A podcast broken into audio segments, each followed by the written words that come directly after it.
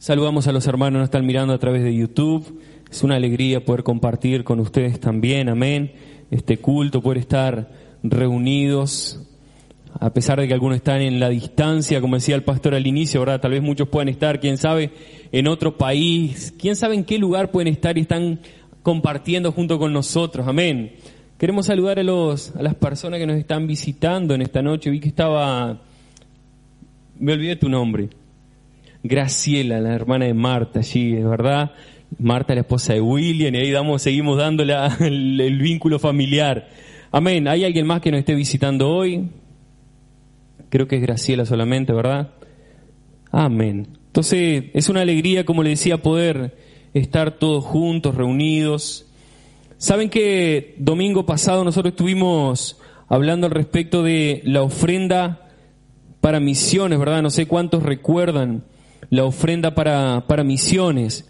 Tal vez alguno de los hermanos no pudo traer domingo pasado, tal vez trajo hoy, tal vez algún hermano no, no pudo tampoco hoy, bueno, entre semana puede estar eh, llevando a la célula, puede traer el culto que viene. Y hoy vamos a estar hablando al respecto también de ofrendas, amén, de cómo nosotros fuimos constituidos, quiénes nosotros somos. Amén. Y la palabra de hoy es, fuimos constituidos reyes y sacerdotes, fuimos hechos reyes y sacerdotes. Amén. Quería invitarlos para abrir su Biblia allí en el libro Apocalipsis, capítulo 1, del versículo 4 al 6. Apocalipsis, capítulo 1, versículo 4 al 6. Cuando los hermanos hayan encontrado pueden decir amén. Amén. Dice así la palabra. Juan a las siete iglesias que están en Asia. Gracia y paz a vosotros del que es y que era y que ha de venir y de los siete espíritus que están delante de su trono y de Jesucristo el testigo fiel, el primogénito de los muertos y el soberano de los reyes de la tierra, al que nos amó y nos lavó de nuestros pecados con su sangre y nos hizo reyes y sacerdotes para Dios, su Padre. A Él sea gloria e imperio por los siglos de los siglos. Amén. Tal vez cuando nosotros escuchamos esta expresión que fuimos hechos reyes y sacerdotes, tal vez pueda entrar una, un conflicto interno, ¿verdad?, dentro de nosotros. Porque si nosotros vamos a lo que es un rey, a lo que es un sacerdote, en cualquier lugar, ellos tienen una importancia, tienen hay una relevancia muy importante, ¿verdad? Imagínense un rey, un rey, él tiene personas que le sirven, un rey no tiene dificultades financieras, no tiene problemas en el sentido financiero, no tiene cosas de qué preocuparse, a no ser resolver cosas de su reinado, ¿verdad? No tiene otro, pero él no va a tener problemas, a ver, va a pensar, no, mañana será que voy a comer. Ah, ¿será que mañana tengo ropa para vestirme? No tienen esos problemas los reyes, ¿verdad? Entonces nosotros vemos que la Biblia dice que nosotros fuimos llamados para ser reyes y sacerdotes.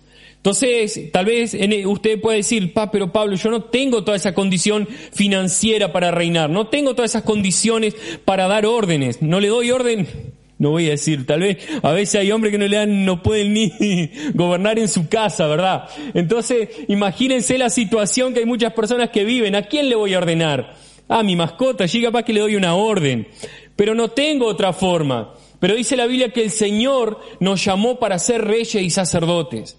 Y ahí la pregunta es, ¿usted tiene claridad de su llamado, de lo que el Señor lo llamó a vivir en esta tierra? ¿Cómo es que usted está viviendo en esta tierra? ¿Cuál es su situación? Pero déjeme decirle algo, cuando la Biblia nos dice que fuimos llamados para ser reyes y sacerdotes, es porque en el mundo espiritual nosotros tenemos una posición. Amén. Muchas veces nosotros no nos vemos de esa manera. Muchas veces usted no se ve. Tal vez usted se ve por un pobre infeliz, ¿verdad? Una persona que, ay, pobre de mí, nadie me quiere, nadie me soporta. ¿Verdad? No iba a decir eso, Maxi. Amén. Hay muchas personas a veces que dicen, ay, pobre de mí, soy, no tengo nada, no tengo condiciones, no tengo pero dice la Biblia que el Señor nos llamó para ser reyes y sacerdotes. Y en esta noche usted va a salir de aquí con una visión diferente acerca de usted, amén, de quién usted es en este mundo. Amén, tal vez nosotros muchas veces podamos decir, realmente yo no tengo esa condición en mi vida para reinar, pero en el mundo espiritual nosotros podemos reinar sobre las circunstancias. Amén, nosotros podemos reinar, podemos dar órdenes, podemos realmente declarar que las cosas van a suceder. Amén. ¿Y por qué queremos hablar al respecto del sacerdote? Dice la Biblia, allí en Éxodo, capítulo 19, si quiere ir abriéndolo ahí, versículos 5 y 6, que en el tiempo de la ley, cuando antes cuando dice la Biblia así, mire, vamos a leerlo. Ahora pues, si dieres oído a mi voz y guardares mi pacto, vosotros seréis mi especial tesoro sobre todos los pueblos, porque mía es toda la tierra, y vosotros me seréis un reino de sacerdotes y gente santa. Estas son las palabras que dirás a los hijos de Israel. ¿Cuál era el deseo que tenía el Señor? Era él tener una nación separada, una nación apartada para él y una nación de reyes y sacerdotes. Saben que la palabra reino en el original traducido significa rey, solo que fue después traducida al español a veces por algunas dificultades del lenguaje. Las palabras a veces cambian un poquito el significado de lo que son en el original. Y si nosotros vemos, Dios quería tener para él una nación que fueran reyes y sacerdotes reyes y sacerdotes. Pero ¿cuál fue el problema? Ese era el deseo de Dios. Quería generar en las personas que todos fueran reyes y sacerdotes. Saben que nuestra visión, no sé si los hermanos conocen nuestra visión, pero nuestra visión es que cada creyente, Él es un ministro. Cada creyente, Él tiene autoridad, cada creyente, Él tiene poder. Y muchas personas a veces piensan que no, pero para hacer tal cosa es simplemente el pastor, el pastor te nosotros, ¿verdad? Solo el pastor que puede ir y orar, solo el pastor, solo el obrero, solo aquella persona que tiene un cargo entre la iglesia que puede ir y hacer la obra del Señor. Nosotros no creemos así, ¿verdad? Nosotros creemos que sí Dios levantó pastores, sí Dios levantó obreros, sí Dios ha levantado discipuladores líderes, pero cada miembro de la iglesia él tiene autoridad y tiene poder para orar y declarar y las cosas van a suceder. Amén. Amén. ¿Usted cree en eso? Entonces dice la Biblia que Dios quería una nación separada. Pero ¿qué fue lo que hicieron estas personas? Hicieron todo el contrario, ¿verdad? Ellos se hicieron ídolos, hicieron un becerro de oro, dice la palabra, la, la Biblia nos cuenta. Y en aquel momento las cosas cambiaron. Dios tuvo que hacer algo diferente. A partir de ese momento, y yo los quiero contextualizar para que usted, entienda en qué se va a basar la palabra. En ese momento Dios eligió una tribu, la tribu de Leví, y ellos serían, a partir de ese momento serían sacerdotes en la obra allí en, el tabernáculo, ¿verdad? En aquel tiempo el tabernáculo era movido de un lugar a otro, era llevado de un lugar a otro, y los levitas iban a cumplir esa función. Entonces, ¿cuál es la función que tiene el sacerdote dentro de la iglesia? ¿Cuál es la función que usted tiene como sacerdote dentro de la obra del Señor? Vamos a leer 2 Corintios 5, 18 al 20. 2 Corintios 5, 18 al 20 dice así, y todo esto proviene de Dios, quien nos reconcilió consigo mismo por Cristo y nos dio el ministerio de la reconciliación y nos dio el ministerio de la reconciliación. ¿A quién? A nosotros, ¿verdad? La Biblia lo está diciendo aquí que Dios estaba en Cristo reconciliando consigo al mundo, no tomándoles en cuenta a los hombres sus pecados, y nos encargó a nosotros la palabra de la reconciliación. Así que somos embajadores en nombre de Cristo, como si Dios rogase por medio de nosotros. Aleluya. Os rogamos en nombre de Cristo reconciliados con Dios. ¿Cuál es la, la realidad que vive el mundo hoy? Nosotros estamos aquí, ¿verdad? Nosotros creemos en Dios, creemos en la palabra, nosotros tenemos conciencia de la palabra, pero saben, hay muchas personas que no conocen aún la Biblia, no conocen a Dios. ¿Y cuál es el problema que el hombre tiene con Dios? Es que todas las cosas que suceden de negativas en la vida del hombre, ¿quién es el culpable siempre? Dios. Siempre Dios tiene la culpa de todas las cosas que le suceden al hombre. Entonces, en pocas palabras, el hombre prácticamente termina odiando a Dios. Nosotros antes de conocer al Señor, dice la Biblia que nosotros éramos enemigos de Dios. Usted era enemigo del Señor. Éramos enemigos. Pero sin embargo, dice la palabra que por medio de Jesús nosotros fuimos qué? Reconciliados. ¿Y cuál es ahora nuestra tarea? Reconciliar a aquellas personas que no conocen a Jesús traer a aquellos que no conocen, reconciliarlos con Dios. Somos nosotros el camino hoy para que las personas conozcan a Jesús. Amén. Usted es un, elemento para reconciliar. Dios lo llamó a usted para hacer eso, amén. Entonces, ¿cuál es el ministerio del sacerdote? Interceder por el hombre delante de Dios Por eso que nosotros somos llamados sacerdotes dentro de la iglesia. Amén. Nosotros debemos orar por aquellos que aún no conocieron a Jesús. Usted debe orar por su familiar, por su amigo, por su pariente, aquel que, que aún no conoce a Jesús, que rechaza la palabra. Usted es quien debe orar por él. Amén. Y ese ha sido el centro de nuestra visión desde mucho tiempo. Saben que si usted se pone a mirar las personas, ellas cuando no conocen a Jesús, ellos son totalmente apáticos a muchas cosas. Y es increíble cómo a veces los niños, aunque nosotros decimos, yo me acuerdo que había una hermana en Brasil cuando vivíamos allá, había una hermana que nosotros le decíamos, mirá que eh, la maldad está en el niño, a pesar de a veces ser chiquitito, tener dos años, te dice, ay, pero qué bonito, no tiene ninguna maldad, no tiene nada, no, él no hace nada malo quítele un juguete a ver qué pasa, sáquele algo de su mano a ver si no se enoja. ¿Verdad? ¿Por qué? Porque el niño necesita un día, cada uno de nosotros, aquellos que crecieron en la iglesia, ¿verdad? Un día tuvieron que tomar la decisión de qué?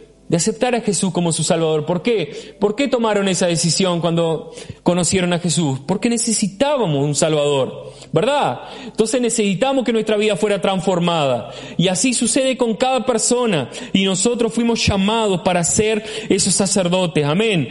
Solo que cuando nosotros no cumplimos el papel de sacerdotes en la vida de la iglesia, muchas veces las cosas van mal, muchas veces las cosas suceden de manera negativa en nuestras vidas. ¿Sabe por qué? Porque el Señor quiere que nosotros cumplamos una función dentro de la iglesia. Amén. Entonces esa es la función del sacerdote. Solo que hay personas que piensan, ah, no, pero yo para, imagínese, no, yo no puedo ser sacerdote, yo no soy santo, yo todavía tengo cosas en mi vida que tengo que cambiar, ¿cómo yo voy a predicarle a una persona el Evangelio? ¿Cómo voy a hablarle a alguien? ¿Saben? Ser santo no significa que muchas veces nosotros no cometemos errores. ¿Sabe lo que es ser santo? Es ser una persona fuera de lo común. No es ser una persona común es alguien que es diferente, amén. Nosotros somos santos porque somos diferentes. Entonces cuando usted habla, las cosas tienen que salir diferentes de su boca, amén. Las cosas tienen que ser diferentes. Y no somos solamente sacerdotes, como dice la palabra, sino somos también reyes. Amén. Primera de Pedro 2.9, abra su Biblia y vamos a leer. Primera de Pedro 2.9.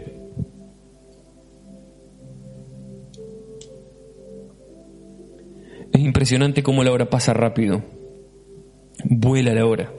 Primera de Pedro 2.9 dice así, mas vosotros sois linaje escogido, real sacerdocio, nación santa, pueblo adquirido por Dios, para que anunciéis las virtudes de aquel que os llamó de las tinieblas a su luz admirable. ¿Cuántos de nosotros fuimos llamados de las tinieblas a esa luz admirable? ¿Cuántos de nosotros fuimos llamados cuando estamos hundidos en pecado, en una vida de miseria, una vida totalmente destruida? Muchas personas viendo una, la peor situación que podía estar viviendo y el Señor nos llamó a su luz. Amén. El Señor nos trajo a su luz. ¿Sabe lo interesante de la vida de Jesús cuando habla de la Biblia de Jesús? Es que Jesús él tenía realeza, él era una persona realmente que él sabía quién él era, él tenía una identidad real. Él era un rey, aquí en la tierra. Pero Jesús, él andaba con las personas más comunes de la tierra. Jesús caminaba con las personas más comunes, al punto que cuando él escogió a sus discípulos, dice la Biblia que él eligió a aquellos que no eran, que nadie quería. Ningún rabí de aquella época quería a los discípulos que Jesús escogió para andar con él. ¿Por qué? Jesús andaba con personas comunes. Pero a pesar de Jesús andaba con personas comunes, cuando él hablaba, las personas sabían que había algo diferente en él. Cuando Él hablaba, cuando Él decía algo, las personas sabían que algo diferente se manifestaba. Y así debemos ser nosotros en este mundo. Amén. Nosotros tenemos que andar en el mundo, tenemos que caminar con personas normales de este mundo. Pero cuando usted habla, tienen que salir palabras que cambian y transforman la vida de las personas. Amén. Por eso fuimos llamados a ser reyes y sacerdotes. Porque reconciliar las personas con Dios y reinar, tener posición de reinado. Amén. Y ahora vamos a ver por qué el punto de la palabra era la ofrenda, hablar al respecto de la ofrenda. Saben, nosotros estuvimos hablando de la ofrenda a las misiones. Domingo pasado fue el día de levantar esa ofrenda. Yo me impresionaba el otro día cuando escuchaba a Pastor Luisio hablar de que lo que se recaudó el año pasado fue suficiente para mantener la obra misionera en todo el mundo durante un año. Es algo impresionante, ¿verdad? Imagínense que hoy nosotros estamos en más de 30 países, sustentando pastores en más de 30 países, y eso nosotros hacemos parte de esa ofrenda, amén. Nosotros hacemos parte de esa obra. Entonces usted un día va a llegar delante del Señor y usted ni se imagina. Tal vez personas que fueron salvas allá del otro lado del mundo, fue por causa de nuestra ofrenda aquí en Tacuarembó. El Evangelio llegó a personas en otros países por causa de nuestra ofrenda. Amén. Y eso es algo maravilloso, algo de que gloriarse, sentir alegría, ¿verdad? Porque sabemos que el Señor nos convidó a ser parte de una obra maravillosa. Amén. Entonces vamos a hablar de la ofrenda de los príncipes. De usted, de mí, amén. La ofrenda de los príncipes. Y vamos a leer números, capítulo 7, versículo 1 al 13. Dice así la palabra. Aconteció que cuando Moisés hubo acabado de levantar el tabernáculo y lo hubo ungido y santificado, con todos sus utensilios, y asimismo ungido y santificado el altar y todos sus utensilios. Entonces los príncipes de Israel, los jefes de la casa de sus padres, los cuales eran los príncipes de las tribus que estaban sobre los contados, ofrecieron y trajeron sus ofrendas delante de Jehová, seis carros cubiertos y doce bueyes, por cada dos príncipes un carro y cada uno un buey, y los ofrecieron delante del tabernáculo. Amén. No sé si usted prestó atención, pero este capítulo, después usted pasa en su Biblia ahí y va a ver cuántos versículos tiene este capítulo. Tiene 89 versículos. Tiene este capítulo de números. Es uno de los capítulos más largos de la Biblia. Y no en vano, la Biblia, Dios dejó bien en claro quiénes fueron aquellas personas que ofrendaron en este momento. Las, quedó registrado aquellos que ofrendaron para el tabernáculo. Entonces vea la importancia de nosotros tener un corazón realmente generoso en la hora de dar y de ofrendar. Amén. Entonces hoy aquellos príncipes, aquel momento, ellos tuvieron la oportunidad. ¿Sabe? No era una ley traer aquello que ellos hicieron. No era algo obligatorio para ellos venir y decir, no, tenemos que llevar estos carros, tenemos que llevar estos bueyes. No, no fue algo así. Ellos Salió de su corazón, salió por qué? Porque ellos estaban sustentando el tabernáculo, amén. Y dice Efesios 4.1, yo pues, preso en el Señor, os ruego que andéis como es digno de la vocación que fuisteis llamados. ¿Cuál es nuestra vocación hoy? ¿Cuál es su vocación? Que nosotros fuimos llamados para ser reyes y sacerdotes. Amén. Entonces quiero hablar con ustedes tres características en la ofrenda de los príncipes de Israel. Y no se asuste, dice Pablo recién va a empezar la palabra. No, amén. Ya estamos en el medio ahí del desarrollo de la palabra. Tres características en la ofrenda de los príncipes de Israel. Primer característica de estos príncipes es que ellos ofrendaron voluntariamente. Ellos dieron, salió de ellos mismos, ¿verdad? Salió de su corazón. Entonces, nosotros vemos la importancia de nosotros tener un corazón generoso, un corazón que no tiene problema en dar, no tiene problema en, en ofrendar, amén. Nosotros muchas veces eh, tenemos la facilidad en diezmar o algunos tal vez no tengan tanto, pero muchas veces en la hora de ofrendar, generalmente nosotros a veces medimos, ¿verdad? Medimos la billetera, miramos ahí a ver, mmm, sí, así no, mmm, acá, ah, este va, este no va, ¿verdad? A veces, entonces nosotros tenemos que tener un corazón, usted se ríe, pero es cierto. Entonces nosotros tenemos que tener un corazón que sea realmente abierto y generoso en la hora de dar, amén. Y dice la Biblia el versículo 3, ahí el capítulo 7, que ellos dieron de manera espontánea. Ellos dieron de manera de lo que salió de su corazón. Nadie los obligó. La ley no decía que ellos tenían que hacerlo. La ley no nos obligaba a ellos a ofrendar, pero ellos dieron de manera generosa. Amén. Entonces, una, una frase muy interesante yo noté aquí es que quien pertenece a la nobleza, él no es avaro. Él no tiene ese, ah, pero ¿será que doy? ¿Será que no doy? Quien tiene nobleza no, no mide lo que da, ¿verdad? Él da sin problema, amén. No da según la necesidad de las personas. Él da de acuerdo a su, a su realeza, a quién Él es. Y hay una frase, quiero leer con usted una frase de Alejandro Magno. ¿Ya escucharon a Alejandro Magno, Alejandro el Grande? ¿Ya escucharon hablar de él? Saben que cierta ocasión él iba entrando en una ciudad que, que había sido conquistada y cuenta la historia, no dice la Biblia, cuenta la historia, que en aquel momento llegó un mendigo delante de él y le pidió una moneda. Estaba leyendo hoy esa historia en internet y es muy interesante. Y le pidió una moneda y dice que Cuando el, el mendigo le pidió esa moneda, ¿saben lo que hizo Alejandro Magno? Lo colocó encima de una ciudad para él gobernar sobre esa ciudad. Y aquel mendigo le dijo, no, pero yo solo pedí una moneda, yo no quería tanto. Mira la respuesta de Alejandro Magno cuál fue, tranquilo, no pienses en ti que solo eres un mendigo, piensa en mí, piensa que es Alejandro Magno el que te da, ya que la dádiva, el regalo debe ser digno de mí, no de ti. Lo que te regalé debe ser proporcional al tamaño de mi grandeza. ¿Qué le estaba diciendo este hombre a aquel mendigo? No es por quien vos sos, es por quien yo soy. Saben, y muchas veces nosotros cuando pedimos, nosotros cuando oramos, nosotros confundimos a Dios. Nosotros pensamos que Dios es un Dios que tiene poco, Dios es un Dios que tiene poca cosa para darnos. Pero saben que Dios no nos va a dar de acuerdo a quién nosotros somos y lo que nosotros necesitamos. Dios nos va a dar de acuerdo a su grandeza. Y así nosotros debemos ser también en este mundo, hermanos. No debemos muchas veces vernos como nosotros nos vemos hoy. Tal vez usted hoy se vea como una persona que no tiene recursos, que no tiene nada en su vida, ¿no? Pero yo no tengo nada para ofrendar.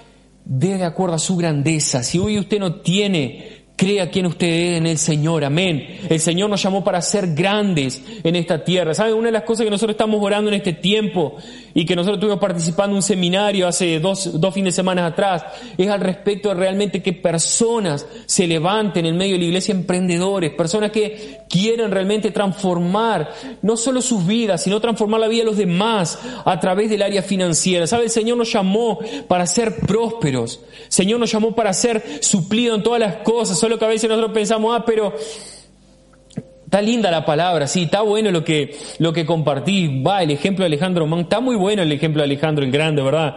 Pero yo no tengo nada para dar. Yo no tengo ni siquiera para ofrendar aquí. ¿Cómo voy a ofrendar para tal vez para misiones? Sabe, el Señor colocó en nuestras manos una herencia. Amén. Nosotros tenemos que, por la fe, tomar aquello que el Señor ya nos dio. Amén. Sabe, la grandeza del Señor sobrepasa todas las cosas que nosotros podamos imaginar. Amén. Entonces, príncipes, nobles, personas de la nobleza, ellos andan de acuerdo a su dignidad, quiénes son.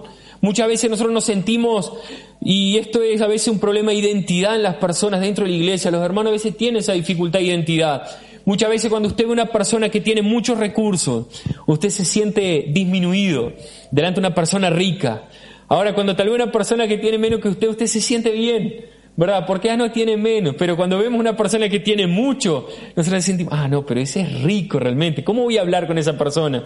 Imagínese si el presidente se presentara delante de usted para charlar con usted, ¿cómo usted hablaría con el presidente? Hablaría como habla con otra persona común.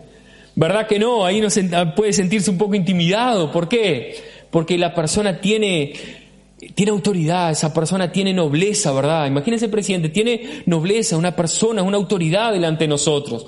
Pero así somos nosotros también en este mundo. Usted tiene nobleza, amén. El Señor lo llamó para ser un rey en esta tierra. Amén. Amén. ¿Usted cree en esa palabra? Entonces nosotros somos parte de la nobleza celestial. Amén. Nosotros, el Señor nos llamó para nosotros gobernar en esta tierra. Amén. Entonces, no sea pequeño, no se sienta poco, siéntase como lo que realmente usted es, un rey, amén. Tal vez tenga un poquito de dificultad aún en su identidad, el Señor va a transformar, amén. Segunda característica, ofrendaron para que la obra se transforme en una obra más liviana, más leve, amén.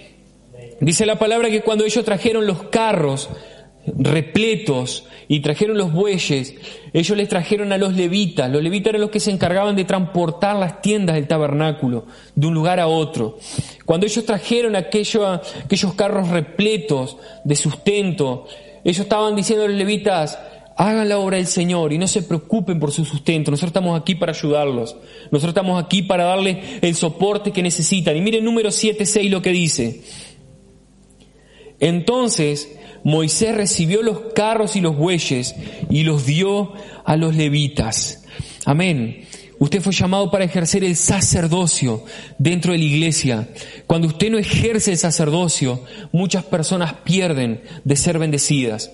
Cuando nosotros no ejercemos aquella función que el Señor nos llamó, muchas personas pierden la bendición que está en usted para ser dado a otros. Amén. Entonces, tal vez usted en este tiempo pueda decir, Pablo, yo hoy no tengo ore, el Señor va a multiplicar sus riquezas, el Señor va a multiplicar aquello que Él colocó en sus manos. Amén. El Señor quiere abrir puertas. Tal vez usted hoy esté tal vez sin trabajo, me está escuchando dice, pero Pablo no tengo ni trabajo. El Señor va a abrir puertas aún donde nosotros ni imaginamos. Amén. El Señor va a hacer cosas extraordinarias. Saben, hay personas que en este tiempo, tiempo de hay una frase que siempre usamos, ¿verdad? Tiempo de crisis, tiempo de oportunidades. Hay personas que en tiempo de crisis han comenzado negocios que han explotado en este tiempo de, crisis. Personas que están facturando muchísimo dinero. ¿Por qué el Señor no puede hacer en nosotros?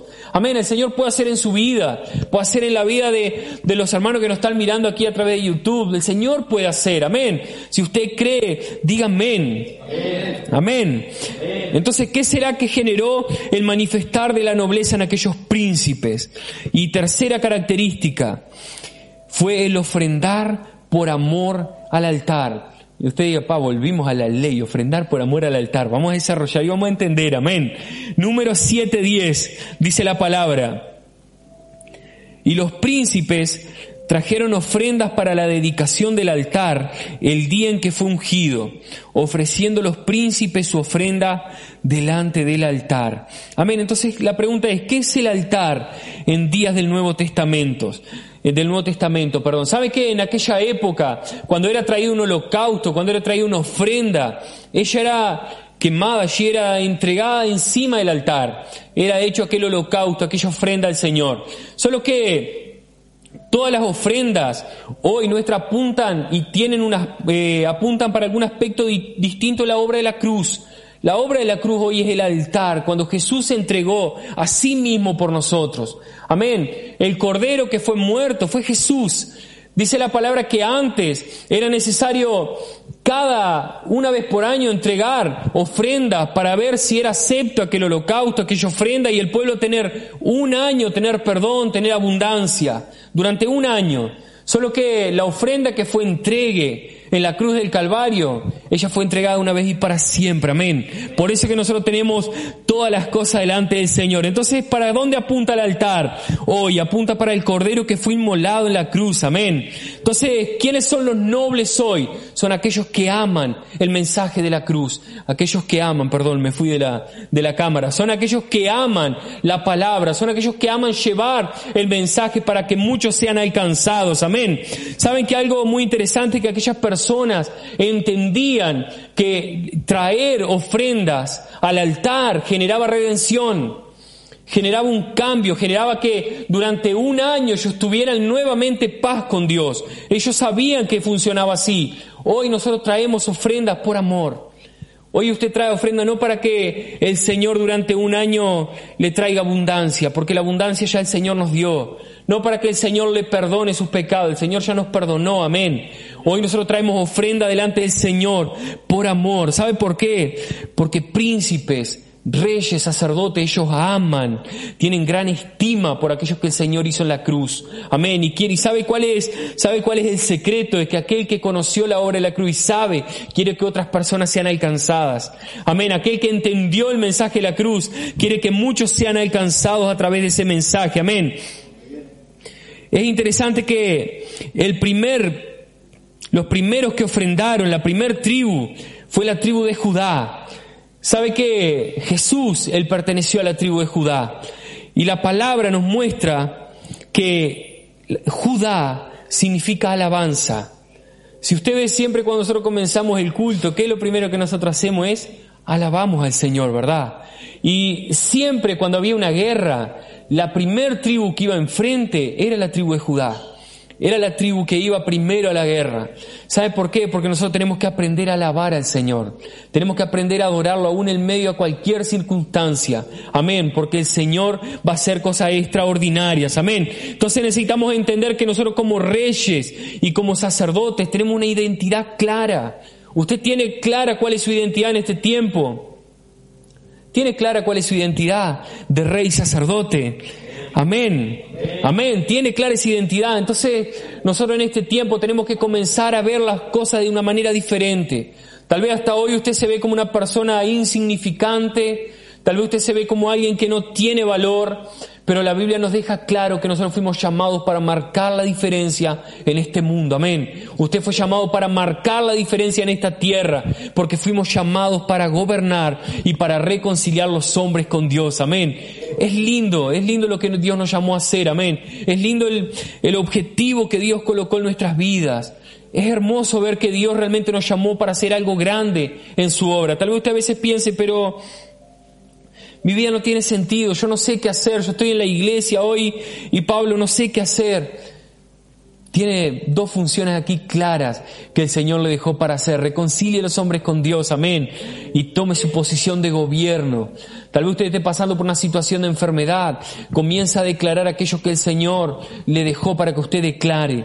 Amén. La Biblia deja clara. La palabra no deja dudas. Amén. Que nosotros fuimos llamados para reinar, para gobernar. Amén. Usted cree en esa palabra. Entonces colóquese de pie. Vamos a estar orando. Vamos a estar declarando. Amén.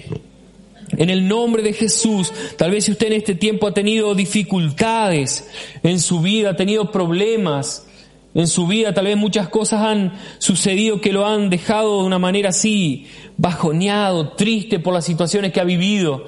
El Señor en este tiempo quiere cambiar y transformar nuestras vidas. Amén. El Señor quiere llevarnos a vivir aquello que Él tiene para nosotros. Como decía la palabra y la voluntad del Señor es buena es perfecta y es agradable. Amén. Pastor decía hoy que nosotros no debemos estar ansiosos, no debemos estar preocupados. Esa era la palabra que decía al inicio, ¿saben? Reyes y sacerdotes, ellos no se preocupan. Ellos no vienen preocupados por el día de mañana. Hay cosas que tenemos que resolver. Eso es una realidad. Hay cosas que tenemos que solucionar. Sí, pero no debemos vivir preocupados, no debemos vivir ansiosos. ¿Saben? Muchas veces, lamentablemente, las personas, una de las preocupaciones más grandes que tienen es el área financiera, es el área de la salud. Son las cosas que muchas veces más... Eh, dejan a las personas preocupadas, pero en este tiempo el Señor nos llama para nosotros realmente tomar nuestra posición de gobierno, tomar la posición que fuimos llamados a ocupar. Amén. Levante su voz y si tal vez usted ha tenido problemas en este tiempo para experimentar aquello que el Señor tiene para usted, dígale Señor, en este tiempo dame revelación. Señor, abre mis ojos para ver aquello que tú realmente me llamaste a hacer en esta tierra. Yo sé, Señor, que tú no me llamaste para ser insignificante, tú no me llamaste para ser realmente una persona que se queja de todo. ¿Sabe? El Señor no nos llamó para quejarnos, para reclamar de las situaciones. El, Señor nos llamó para cambiar, para transformar situaciones. El Señor nos llamó para que usted quede mirando ahí los problemas simplemente. El Señor lo llamó para que usted pueda darle órdenes a esos problemas, para que usted pueda orar y la situación pueda cambiar. ¿Sabe? Levante su voz y comienza a declarar ahora, en el nombre de Jesús, esa situación que usted está pasando hoy, ella solo será cambiada cuando usted entienda que el Señor lo llamó para gobernar sobre las circunstancias, que el Señor lo llamó para que usted pueda vivir más allá de los problemas. No viva agobiado por las situaciones que está viviendo hoy.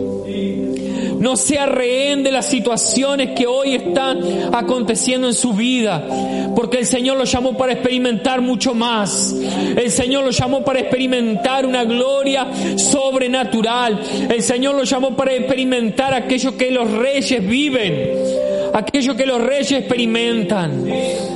Señor Jesús, en esta noche nosotros declaramos Tal vez problemas, situaciones, Señor, hemos enfrentado. Tal vez, Señor, por momentos nos hemos sentido que nuestra vida no tiene valor, no tiene significado, Señor, porque parece que los problemas, Señor, nos superan. Parece que las circunstancias adversas, Señor, nos superan. ¿Cuántas personas, Señor, que en este tiempo, Señor, de pandemia, tal vez han vivido sus peores días, Señor? Pero yo declaro en este momento, Señor, que cada uno ahora comenzará a tener revelación de quiénes son en ti. Señor, cada uno comenzará, sus ojos comenzarán a ser abiertos y ellos comenzarán a ver quiénes son en ti, Señor. Oh, nuestra posición, Señor, ha sido una posición cambiada a través de la obra de la cruz. Señor, pasamos de ser enemigos, pecadores, a ser, Señor, amigos tuyos, a ser reyes, a ser sacerdotes, Señor. Oh Espíritu Santo, abre nuestros ojos ahora. Señor, abre nuestro entendimiento. Tal vez, Señor, en este mundo, Señor, vivimos días difíciles, pero como reyes, Señor, pasamos por arriba esa situación. Señor, quien está viviendo ahora una de las situaciones que hemos nombrado. Señor, su visión ahora se amplía, sus ojos se abren para ver más allá.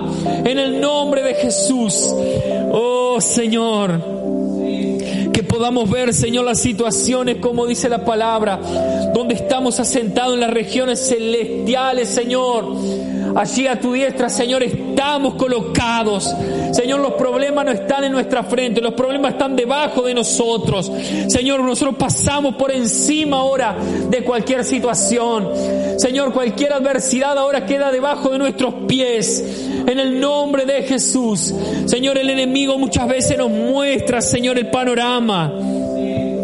Y parece imposible. Muchas veces vemos las situaciones a través de los ojos naturales y parece difícil, pero cuando miramos a través de los ojos de la fe, cuando miramos a través de nuestros ojos espirituales, vemos, Señor, que esas circunstancias no son nada delante de ti.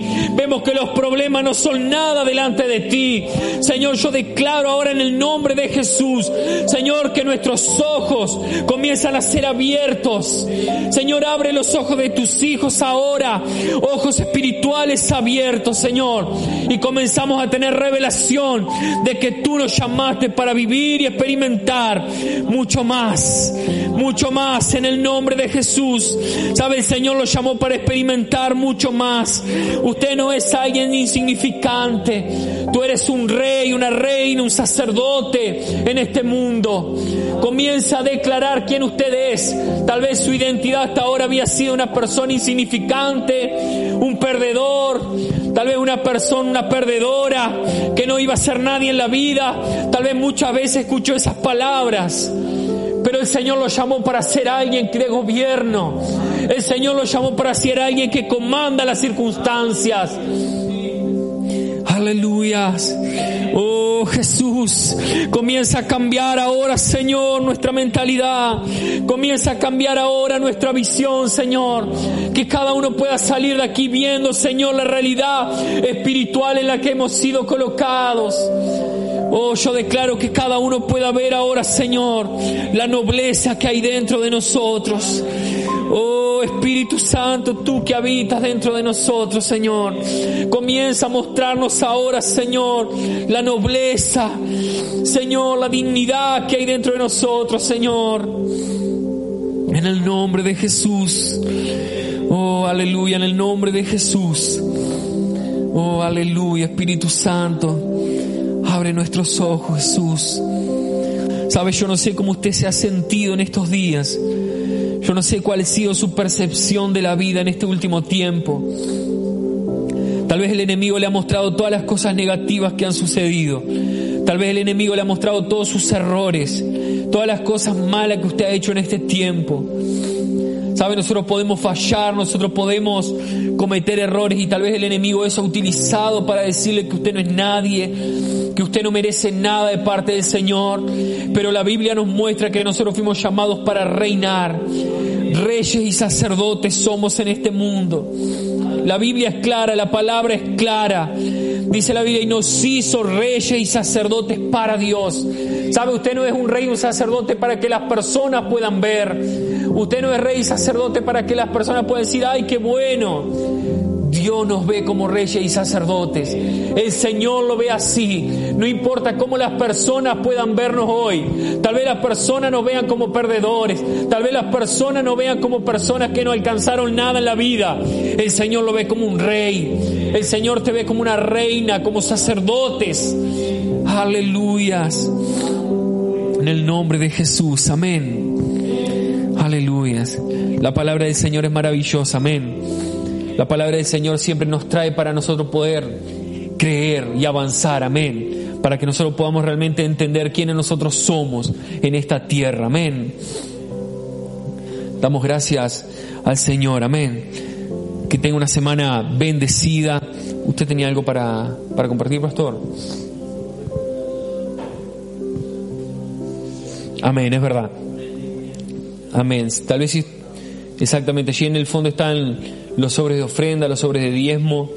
Si usted no pudo traer la ofrenda a las misiones hoy, puede traer el domingo que viene, amén. O puede entregar durante la célula en la semana, amén. Pero sería importante que si usted tal vez no tiene el recurso ahora, ore, pídele al Señor, amén. Todas las cosas son del Señor. El Señor es que abre puertas, el Señor es que nos bendice, el Señor es que multiplica.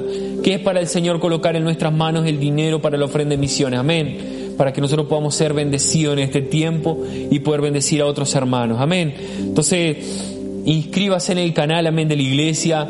Dele allí un me gusta la palabra hoy, al video de hoy comparta en los grupos de, eh, WhatsApp, allí para sus amigos, comparta en Facebook, que el Señor va a alcanzar muchas vidas, amén, a través de su palabra, a través del Evangelio. Hay beneficios y en el fondo, amén, los hermanos que quieran colaborar con la red KID, amén, así que los invitamos también para pasar allí, que tengan una semana bendecida y el Señor continúe obrando durante esta semana en su vida, amén.